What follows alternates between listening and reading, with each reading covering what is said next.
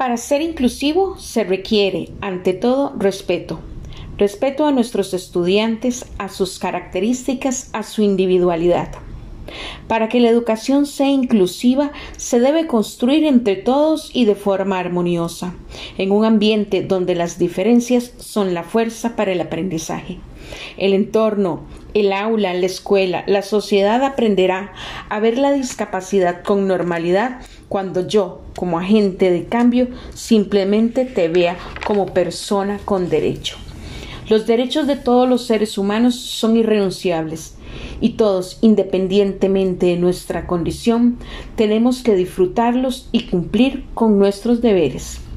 El docente será ejemplo en el aula para sus estudiantes, promoviendo estrategias inclusivas, donde todos participen de acuerdo a sus competencias.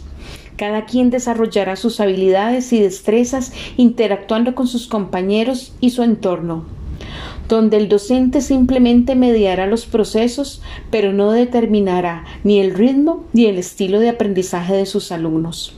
El aprendizaje será significativo y el docente tendrá la gran tarea de mantener la motivación de sus chicos, que aprenderán, cada uno a su forma.